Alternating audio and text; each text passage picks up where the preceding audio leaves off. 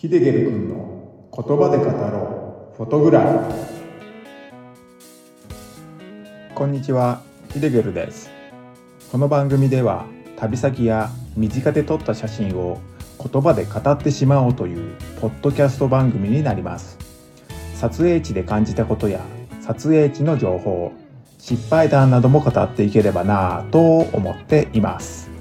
10分ほどの短い時間になりますが楽しんでいただけると光栄です。はいこんにちは。ヒデゲルです。この回では京都の秋はリフレクションの秋っていうことで題名の通り秋の京都で撮ったリフレクションのお話になります。京都には数々のリフレクションが撮れる場所が点在していますが今回の写真もその一つの場所で切り取った写真になります。その写真を交えてお話ししていこうと思いますので是非最後まで聞いてみてください。それでは始めていきます。秋の京都って聞くと皆さんどのような光景を思い浮かべるでしょうか？清水寺の本堂でしょうか？嵐山の竹林でしょうかはたまた甘味の生八つ橋でしょうか思い浮かべるのは人それぞれだと思います。そのどれもが美しく古き良き日本の光景や食文化だとは思います。その中でも今回ご紹介する写真は夜の嵐山有祭亭になります。有祭亭は嵐山のシンボル的存在の渡月橋から徒歩10分の位置にありますね。有祭亭を訪れたのは2021年11月29日に訪れました。この日は早朝から清水寺などの寺院を訪れて、まあ、夕方頃にですね、嵐山の方に行きました。渡月橋から桂川沿いを歩っていけば、有祭亭にはね、着くので、道に迷うことなく行けると思います。僕が行った時は、渡月橋近辺の道は渋滞が激しくて、車はね、進んでいるのかなって思うぐらい、少しずつしか進んでいませんでしたね。渡月橋の橋の上の中は人も多くて、普通に歩くのも困難な状態でした。人と人との間を縫っていくような、そんな感じで、めちゃくちゃ疲れたのを思い出しますね。あの人の多さを思っちゃうと、行きたい気持ちはあるんですけど、二の足を踏んでしまうような、そんなね、気持ちになっちゃいますね。渡月橋を越えてしまえば、有祭亭に近づくにつれ、人はだんだん少なくなっていきましたね。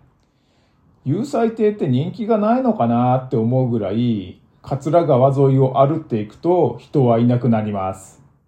これにはいくつか理由があるとは思うんですけれども、そもそも桂川沿いには何もなくてですね、有祭亭に続く一本道って感じでしたからね。この時はもうすでに日も落ちていて、暗い川沿いの一本道を歩くっていうね、形になっていました。それと、有祭亭を訪れる際は、事前予約が必要になります。なので、いきなり有彩亭を見ようと思って行っても、中には入れないってことになりますからね。まあ、ちゃんと予約で管理されてるので、まあ、そうそう混雑はしないということになっていると思いますね。その予約なんですけれども、秋口には海外の観光客も大勢訪れるので、事前予約もすぐにいっぱいになってしまいと思いますね。なのでね、これには注意が必要です。有彩亭に行こうと思ったら、早めに予定を立てて予約をした方が無難ですね。これは有彩亭に限らず、京都の観光スポットでは予約制になっている場所が多いので、気をつけるべきところだと思います。これは今回の有彩亭のお話とは直接関係ないんですけれども、平等院の鳳凰堂、これの夜のライトアップに行こうと思っていたんですけれども、予約制だということを後から知って、急いで予約サイトを見てみたんですが、もうね、すでにどの日付も×印がついていて、見に行けなかったっていうね、ことがあったんですよね。なんでね、まあ僕と同じことをしないように十分注意してください。この有彩亭には、川端康成が執筆した部屋が現存していることでも知られていますが、太陽光によって染め色が変化するっていうね、独自の技法があるらしいんですけれども、まあ、その夢航路染めの染色アートギャラリーにもなってるんですよね。まあ、確かにですね、建物の中には染色するための工房もあったりと、とてもね、興味深いお部屋もありました。有彩亭って聞いて皆さんが思い浮かべる光景ってね、きっとですけど、丸い窓が3つ並んでいて、その丸い窓には紅葉した木々が見えていたりして、まあ、さらにですね、シンメトリーに反射された、まあ、そのような綺麗な光景をね、思い浮かべるかもしれません。まあ、有彩亭ってね、ことを知らなくても、今言った丸い窓が3つ並んでいるリフレクションの写真は見た見かけたことがあるかと思います。ですが、今回ご紹介する写真は、丸い窓の部屋で撮った写真ではありません。今回ご紹介する写真は、染色の工房を抜けた先にある水鏡っていうね、名前の場所になります。ここは部屋の中ではなく外にありましたね。有彩亭の最後の撮影スポットになっている場所です。この場所では名前の通り水が張られた四角い水溜めが設置されていて、その奥にはライトアップされた木々が見えています。ライトアップの色は赤、緑、紫といった感じだったと記憶してますね。写真なんですけれども、上下対称のリフレクションの写真になっています。真正面からライトアップの箇所だけを狙った写真も綺麗なんですけれども、それでは面白みがなかったので、立ち位置を一番右側に変えて、そこの位置から斜めにカメラを向けて切り取ることにしました。そうすると、建物の屋根の部分や柱の部分が入り込んでしまうんですけれども、手前から奥へ三角形の形状にすることで奥行き感がね、出ると思います。さらに構図を決めるときに建物の奥の柱、これを黄金比である1対1.618のね、位置に配置したんですけれども、今お話をしている写真では写ってはいないんですが、カメラを置いている台の部分が画角内に入ってしまったんですよね。それと、ライトアップされている緑と紫の境にある木が光を受けて目立ってしまっていたので、写真全体を見たときに